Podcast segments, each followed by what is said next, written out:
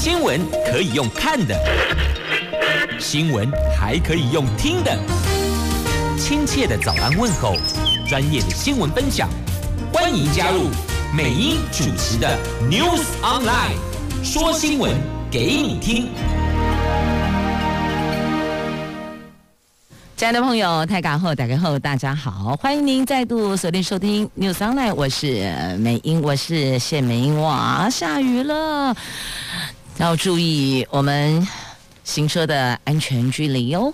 好，即便。下雨，行进速度比较缓慢，但安全还是唯一可以抵达目的地的王道。我们先来关注天气概况，再来看今天四大报的三则头版头条新闻。好，来看一下北北桃今天白天的温度，九度到十三度，会下雨，那竹竹苗呢？九度到十三度，同样马西洛会天气哦。所以今天放眼望去，都是得备妥雨具，同时注意交通状况。好，来看一下四大报的三则头版头。自由苹果龙吉条大逮捕假恐怖内，有人说这是港版的美丽岛事件，在自由时报头版头条的标题。香港警方拘捕民主派五十三个人呐、那苹果日报头版版面是香港政府史无前例的大清算、大逮捕、滥抓五十三名的民主派人士。好，这是两大报今天头版头条新闻。接着，我们再来关注的这个是病毒。联合报头版头，浙江台商病毒竟然如同防疫旅馆个案呐、指向防疫旅馆破口。这是有关疫情的部分呢。指挥中心说，曾经只在机场染疫。那对此呢，指挥官陈时中低调啊，两个就很相像啊。专家则说。病毒基因相似就是群聚呀、那现在要追的是有没有共同接触者，有没有共用物品。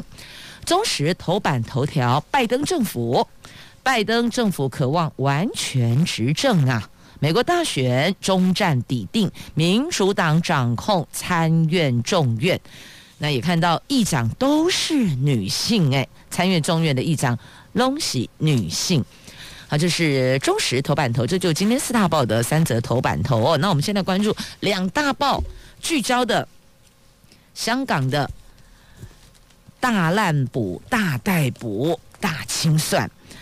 这集权黑手对香港民主派的清算是没有最荒谬，只有更荒谬。香港政府昨天派上千名警力，以涉及国安罪名为由，展开了全香港的大逮捕，总计有五十三名的泛民主派人士，因为参与了去年的立法会的初选活动，遭到当局逮捕，还通宵问讯呢。啊，不是有那个可以拒绝夜间侦讯吗？要不呢？搞得不嘎听更哈，熬夜侦讯。香港警方更向香港的《苹果日报》。还有立场新闻等多家的媒体发令，要求把资料交出来。泛民主派昨天怒斥香港政府的恶行，根本无视香港人投票权还有民意。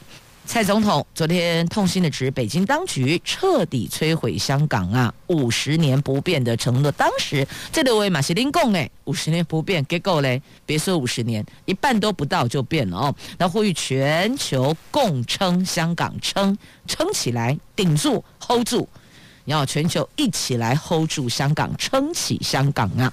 那香港政府这场史无前例对泛民主派大清算的逮捕行动，从昨天清晨六点开始，在全香港的七十二处陆续展开，有上千名的警察闯入泛民主派人士的家里，或者是他们上班的地点，以涉嫌违反港版国安法当中的颠覆国家政权罪。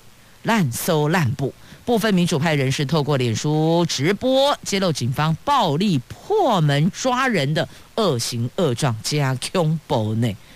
现在都什么年代了？你在家里会有人破门而入吗？这太可怕，这根本就是无政府状态了哦。那所以蔡总统说，香港政府摧毁了，也等于是自己跳票了。承诺，五十年不变的承诺呀。那他们指说这些人都是违反违反国安法哦。那人权组织则抨击香港政府践踏人权。啊，这是两大报今天头版头条的新闻，联合摆在头版下方，跟中时一样哦，在头版下方。所以等于说呢，这一则新闻在今天四大报头版都有报道。这。举呃，这不仅是这个全球震惊了，也是大家对民主法治国家的一个质疑的。啊，你香港不是说就是一个民主法治的社会吗？为什么会出现这些事情呢？这实在匪夷所思啊！好，接着来看中时头版头条的新闻，这个拜登政府哦，那有关病毒的部分，我们再待会儿整点。报时之后回来再来完整的聚焦。先来看一下拜登政府，在美国历史第四十六任总统今天抵定了参院众院两院在十二月六号召开的联席会议，对总统大选的选举人团票进行认证，并由副总统彭斯发布最终结果。但向来行礼如仪的流程，却因为川普的坚持不认输，而且共和党议员将提异议而添波澜呐。在攸关参院掌控权的乔治亚州决战，民主党的华诺克胜出，成为民主党二十年来第一位的乔州参议员。那另外一位候选人奥索夫也稳定领先，而且自行宣布当选了。这两席全部拿下来，让。乔治亚州由红转蓝，代表拜登将完全执政，而这两院的议长也首度由女性担任，也是写下了历史新纪录呢。那 CNN 则评川普意图政变的绝望表现啊，这之前川普不是对媒体都超级不友善的吗？啊，媒体现在刚好。人家说的修理他刚刚好而已哦，但是也是得有所本，得据事实来做报道。那只是报道的篇幅可大可小，那深度可浅可深啊、哦。那再来这个在 A 三的版面也有相关的报道哦。这川普还是有他的护卫军，有他的铁粉哦。有人说这些铁粉恐怕会掀起一场武装抗命，因为。要为川普而战了，那川普不承认败选嘛？就有十万名的愤怒群众聚集在华盛顿，所以到底这场总统大选是未完待续，还是已经画下了句点呢？来继续呢，我们来看一下，在今天的联合头版头条的新闻，讲恐怖呢，这防疫旅馆难道成了破口吗？不是因为这样集中居检才比较安全吗？这到底是怎么回事呢？这两个确诊的案例一前一后，那后来才发现啊，两个都赶快呢，病毒株。是很相似的，因为他做了一个病毒基因定序，发现啊，赶快内内两个住同一个防疫旅馆。不过当时呢，指向是说这一名浙江台商。他是在机场，在上海的机场要出境的时候，可能是那个时候被传染的。当时定调是这个方向，事后发现哦，好像不太对劲哦。好，我们来看一下这一起个案哦，就是一名浙江台商，他在入住了简易旅馆之后的十二天才出现了症状。那因为他。入境的当天，应该这么说吧，他出境的那一天，也就在上海浦东机场出境的时候，他们那个时候机场当天是有爆发群聚感染的，因此定调应该就是在机场被传染的。可是后来才发现，哎，唔丢呢，他在这一家简易旅馆住六楼啊，同一栋简易旅馆刚去跟了三楼，三楼是一名。从德国入境的确诊者，他们两个的病毒基因竟然几乎一样，所以国内的感染科专家认为，有可能不排除后来这一位确诊的浙江台商应该是在这一栋防疫旅馆被传染的，所以现在就说啊，防疫旅馆成了我们防疫的破口吗？因为病毒株竟然是一样的哦，那这一个浙江台商是去年九月中旬到浙江洽公，十一月二十二号回来台湾，在这一家防疫旅馆居家检疫，住三楼，入住第十二天出现症状，因为他出境的那一天，机场上海浦东机场出境，然后飞往来台湾嘛，哦，回来台湾，那时候那一天发生了群聚感染，所以。当时指挥中心一度以防疫旅馆没有人确诊，所以认为这个个案应该是在上海浦东机场被传染的，就没想到定调之后的隔天，意外发现确诊编号第六百九十三号也曾经住在这一栋旅馆的六楼，等于说后面这位确诊者浙江台商是。住三楼，那前面的那位确诊者住在同一栋旅馆的六楼，比他更早确诊，所以引发了啊，是不是本土染疫的一个争议哦？他可能就不是在浦东机场出境的时候被传染，而是入住这一家简易旅馆的时候被传染。可是啊，简易旅馆怎么会传染啊？其他同住这一栋简易旅馆的人不待机呀？啊，为什么是他们两个，一个三楼，一个六楼？所以就开始针对。十四名的防疫旅馆的工作人员进行病毒核酸检验，还有血清抗体的采检，结果大家都是阴性的。然后再去了解，那有什么可能性呢？譬如说，房间门把啦、电话啦、遥控器啦、马桶啦、空调出风口，还有公共区域，等于楼梯间的这个公共区，因为每一位入住者都是走楼梯间上去的哦，结果通通都是阴性。圣嘎加沙博到底是都为哪个区块、哪个环节有传染的机会哦？那现在他们就说不排除啦，有可能是什么？有空调空气传播，也不排除有可能是曾经共用物品。这类敏感一用过奥比亚，也许可能在消毒处理的过程没有完全。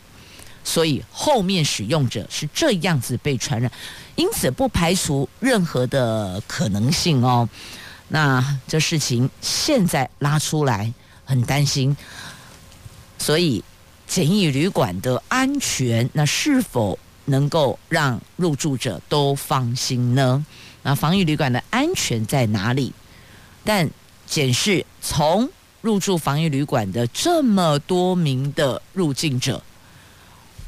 都没有发生事情啊，那他们认为多重把关，所以才没有传出群聚传染。因此，目前定调防疫旅馆还是 OK 的哦。那再来防疫旅馆需求恐急的问题，供不应求的问题也是啊。现在北部地区有几个县市框住了，优先由。本城市的居民、市民、县民优先入住。那如果还有空房，才开放给外县市的入境者。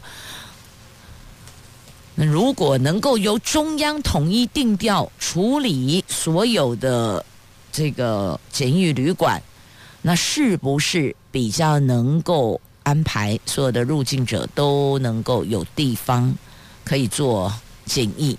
那？也能够让国人想要回国来过年的能够一圆团圆之梦呢？好，中央来统一调度处理，不要放任各县市政府自行去做一个规划调度。中央统一调度会不会比较周全呢？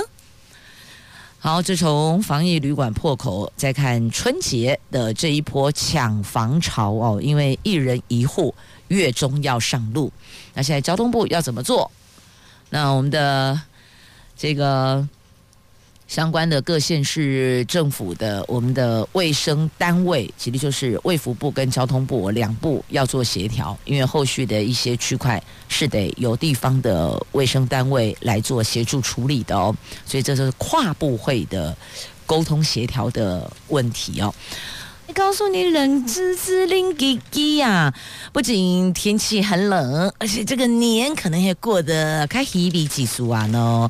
因为温度低，那因为疫情来，温度低，大伙儿觉得冷吱吱，那疫情来，活动也拎叽叽呀，年货大街不办试吃了，千人围炉也停办了。好，我们先来关注天气啊，北部持续三十六个小时低于十度哦，换言之，这个。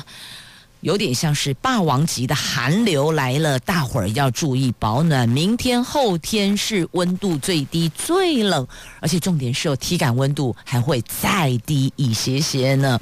这新年首度寒流、首波寒流哦，今天南下，北台湾开始降温了。气象局说，寒流最强的时间是在明天，在。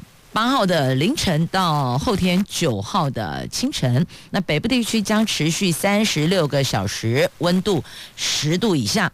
其中中部以北跟东北部的低温可能只有六到八度哦，空旷地区四到六度，其他地区大概是十到十二度吧。新竹苗栗局部地区的体感温度则会降。至少两度以下，甚至还有的时候可能会到零度哈。那应该只是比较空旷的区块，所以比较年长的朋友以及慢性病的朋友要注意保暖呐、那当然，因为温度持续的下探，因此高山是否有望看到？下雪呢？有有机会呀！北台湾海拔一千公尺以上的山区，那其他地区三千公尺以上的高山，有机会可以下雪，看到雪喽。那明天。北台湾容易下雨，基隆北海岸、大台北山区要当心，可能有局部大雨哟。那花东跟中南部山区也会有局部降雨。那因为新一波寒流要报到，各县市也启动了防寒大作战，包括养殖业者还有农林，简单讲就是农林渔牧业者，通通要注意防寒害啦。那气象局说，下个礼拜一。会有另外一波的冷空气南下，预计是强烈大陆冷气团等级低温将会下探十度，预计影响到下个礼拜二呢。好，这是天气冷吉吉，那另外冷吉吉的还有活动，那活动不是因为天气哦，当然天气会影响大家出门的意愿，但不至于像疫情来袭影响这么的大哦。每一年最期盼的。年货大街从第一摊试吃到最后一摊，给你不完了，不试吃了。那再来有寒冬送暖的千人围炉也停办，所以年关活动也因为疫情规格缩小，亦或者缩水，甚或者不办了哦。那因为防疫第一嘛，在新北所有活动都是以防疫作为优先考量。各宫庙、老街、商圈跟风景区等群聚，容易群众聚集，可能会衍生群聚感染的地方，那活动做做调整哦。如果你能够落实十联制跟人潮的控管，那再来考虑是否举办。因此。防疫当前，能停办就停办啦。那台北市每年大家趋之若鹜的迪化街的年货大街，还有台中市的年货大街都宣布。取消试吃，那彰化园林连办七年的寒冬围炉千人饗宴活动，今年将停办呢。所以你说，然后高雄市府呢，商圈业者如果安排试吃，就必须在商圈入口处为民众量测额温，要求戴口罩。年货大街目前照办啊，可是问题来了，我想问一下，我戴口罩怎么试吃？我吃东西还是得把口罩给剥下来，不是吗？所以这两者不能兼顾，那是否要考量试吃的部分做调整？因为办年货还是各家户应景，必须要去采购。如何能够降低这种群聚，或是共识，或是我摸到的这个叉子，你碰到的那一个调羹哦，就汤匙哦，所以这些都是必须要事前做防范。那再来就是实联制，因为实名制有各资的疑虑，所以要叫实联制。好，这些都是主办单位要去伤脑筋哦，要去头痛的。那也比较担心哦，做得再到位，万一不小心有一个破口。谁来承担后续呢？好，所以我说这个今天定调叫做“拎吉吉”的早安，因为活动疫情冷清，那外面人潮部分因为天候很冷，所以也不出门，因此放眼望去，大街上真叫是零滴滴哦，所以特别怀念风和日丽呀。来，就看看温暖的新闻，也能够让我们心里的温度上升哦。来看一下《自由时报》头版版面这一则新闻呢，十五年前救了小 baby 一命，那如今孩子长大了。十五年后，瞎胚来给你感谢啦。好，来看一下这十五岁的少年山姆，他原来是台湾的孩子，台湾之子。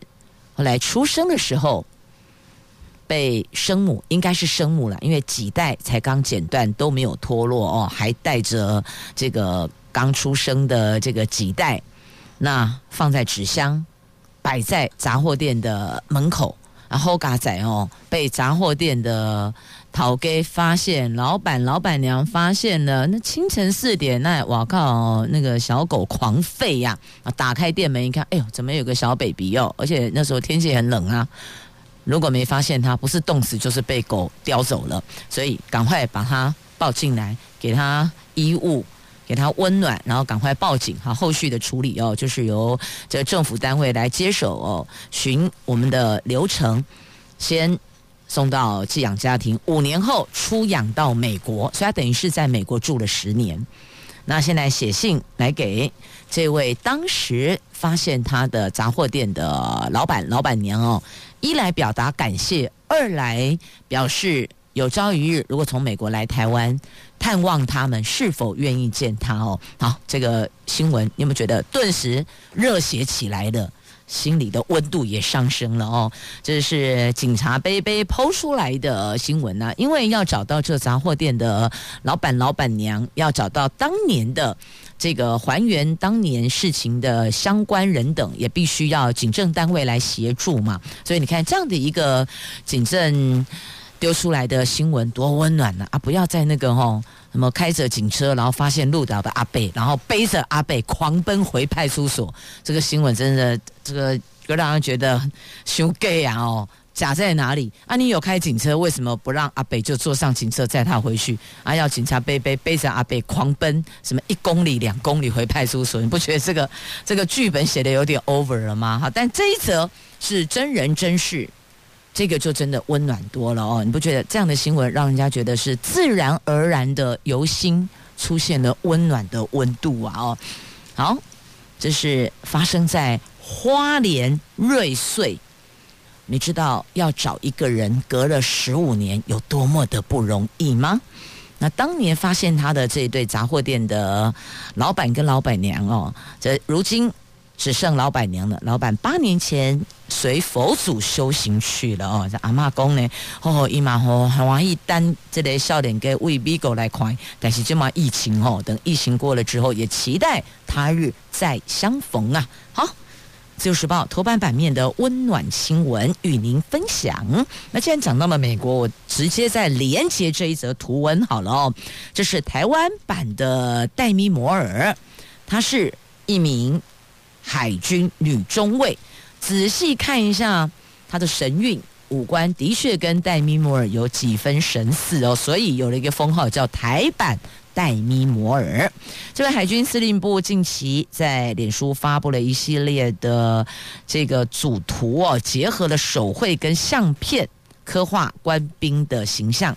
那其中有一位国防大学理工学院动力系造船组。一百零八年毕业的郭慧宁中尉，身着军服向国旗敬礼。他的这个神韵外貌、长相、五官，与美国的女星黛咪摩尔有几分神似，也引起网友热烈讨论。吼，好，这是军方现在也知道要丢一些。除了比较这个刚强的形象之外，也要用温柔打动人心哦。所以 PO 了一张海军女中尉台版黛咪摩尔，大伙看一看吧。金价碎了哦，这英气逼人呐、啊！来，《自由时报》头版版面，这个“英”是英俊的“英”哦，帅气的意思哦，这英气逼人。来，我们先看环保的话题哦。这虎尾溪被染红了。查了查，这家工厂有状况哦，福茂被重罚两千万停工。云林斗六虎尾溪。将近五公里的溪水，昨天被染成了紫红色啊！云林县的环保局接获检举，展开追查，循着污水源头进入上市公司福茂兴业公司稽查，查获具体事证。因为已经造成了河川的污染，而且在厂内又查有不明除槽，环保局说依《水污染防治法》的相关规定，重罚两千万，同时勒令停工啊！所以你说。这个排放污水、废水污染水源有没有办法查得到？还是有？就看是否有决心、有毅力、有魄力，敢查敢开罚了。好，那么再继续，我们要关注的这个是在台湾工作，结果你领到的加班费是人民币，你不觉得很有事吗？你给我人民币是什么意思？这鹿谷乡农会被检举了哦。加班费给人民币，劳动部说违法可罚，如果没有另外约定，是可以开罚两万到一百万元的罚还的哦。那南投县政府则说，如果双方合意，应该是没有违法的哦，因为你知道那个汇率的问题、汇差的问题，有人会跟你说他需要的是人民币，那你公司或是这个我们的营业单位。有人民币，那你换算人民币给我，也或许有类似这种计算薪资的方式。我是给你美金的，我给你英镑的，我是给你领台币的。哦，如果双方有约定，这就除外哦。那如果不是的话，这可能就会有疑义呀。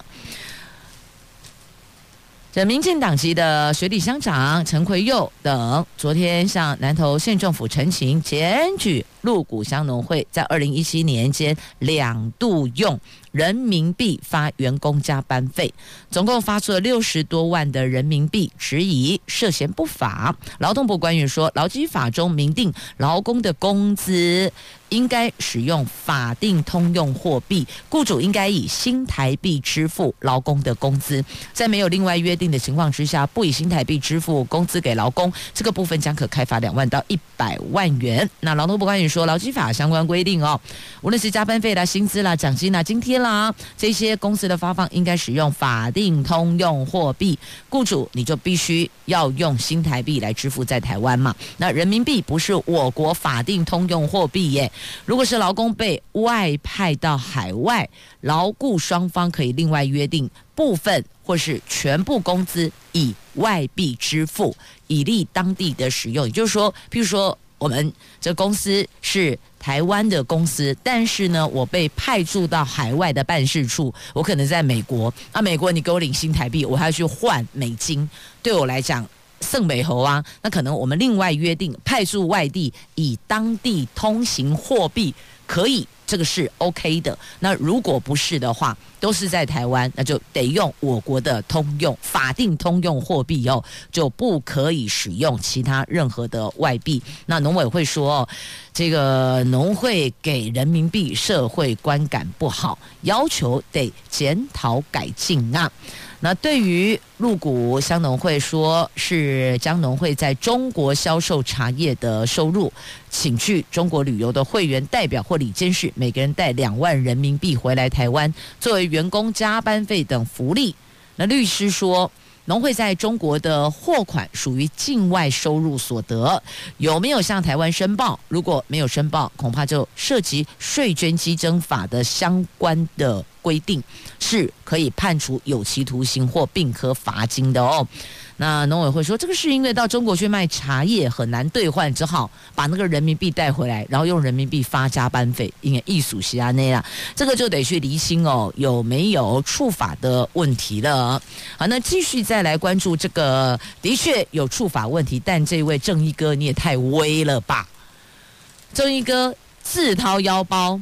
把垃圾寄还给乱丢的人，他是用破袋的方式去找到垃圾的源头是谁家的哦。哇，这类垃圾不可以随便乱丢。我们现在很多都是垃圾不落地呀、那消呃这个清洁队的清洁车也都定点定时会沿着固定的路线，难道你这么难以配合这个时间点去丢垃圾吗？那也不能够乱丢啊！在基隆市的外木珊瑚海路有一处地点，常常都被没有公德心的民众乱丢垃圾，即便市府有立的警示牌，而且告诉大家有装监视器，可是呢，依旧无法改变这样的乱丢垃圾。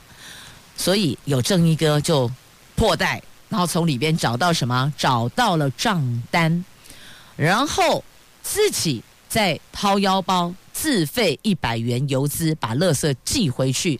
给乱丢垃圾的人，希望能够遏制任意弃置的行为。这个我要说，你说装监视器，那也得要能够看到车牌或其他可供辨识的资料入境，要不然的话，如果只是个人戴着帽子、穿着衣服，然后没有任何的车牌入境，你也很难去抓到是谁来乱丢垃圾。那只有一个警告的意味而已哦。那在这里也要预醒所有朋友们，环境是要靠大家共同来维护的。没有公德心，造成环境脏乱，也是祸害子孙呐、我们接着来关注这青少年的身高。你知道现在台湾的青少年十五岁男生女生的身高是几公分吗？只能够说，台湾青少年是越长越高。一百零八学年度，十五岁的男学生的平均身高是一百六十九公分，比十年前高了一点一公分哦。女学生平均身高是一百五十八点七公分，比十年前高了零点六公分呢。台大医院小儿内科分泌科主治医师童怡静分析，营养摄取充足应该是主要。越长越高的原因啊，那学生的身高逐年增加，除了营养充足和女生生理期很多提前来潮也有关系哦。当然，这个也跟遗传、睡眠、运动。都有关。如果要帮助小孩长高，最重要的是每天补充两份奶制品。那不建议吃钙类人工营养补充品，因为会加重肾脏的负担呐。那国人超过一半。对有助长高的维他命 D 摄取不足，除了多晒太阳之外，也可以透过营养添加品来补充。但是维他命 D 和钙质不可以同时摄取，否则对身体是有负担的哦。那此外呢，生长激素在睡眠的时候才会分泌，但是十五岁的学生是处于课业压力最大的时期，建议每天最少要睡满七个小时。另外，要让小孩。做到运动三三三，这个三三三就每次至少运动三十分钟，每个礼拜至少运动三次。那每次运动之后的心跳速率必须每分钟有一百三十下，这个叫做运动三三三啦。那有人说啊，有些吼父母亲会去贴黑的转骨汤炖奶好给那拎给小孩吃，有没有这个必要性哦？童怡静医师认为没有这个必要性。那过去小孩会吃是因为蛋白质摄取不足，但是目前营养健全加上汤品成分很难确定，所以站在医师的立场，小儿内分泌科主治医师的立场上，他是说不建议使用。好，这个是在今天《自由时报》头版版面的新闻。来关心小孩身高的爸爸妈妈可以翻阅一下喽。那接着我们要再来关注是学测，学测二十二号登场，重考报名有上万人呢，而这个报考人数也创新低，是十二万八千人。提醒您进场。必须要量体温、戴口罩。那再来，今年没有补考，所以口罩一定要备妥，因为每一位进考场的考生，通通得戴上口罩，还得要量体温哦。好，再来我们关注的这个是汽车旧换新，继续减税，再延五年，机车适用车龄维持出厂四年以上哦。汽机车汰旧换新减征货物税的方案今天到期。那由于评估民间反应很好啊，所以行政院审查通过了相关的条例修正案。这个方案决定再延长五年预定呈报。今天行政院院会正式拍板，但听起来应该是会过的啦。所以奖励汰旧换新的汽机车。好，再来呢，我们要关注的。最后还是要提醒您哦，因为接下来天气温度持续的探低，保暖非常非常的重要。尤其家里如果有慢性病的家人或是长辈，要特别提醒他们，早晚温差特别的大，记得要穿暖，尽量减少外出出门。同时感谢朋友们收听今天的节目，我是美英，我是谢美英，祝福你有愉快而美好的一天，我们明天再会了。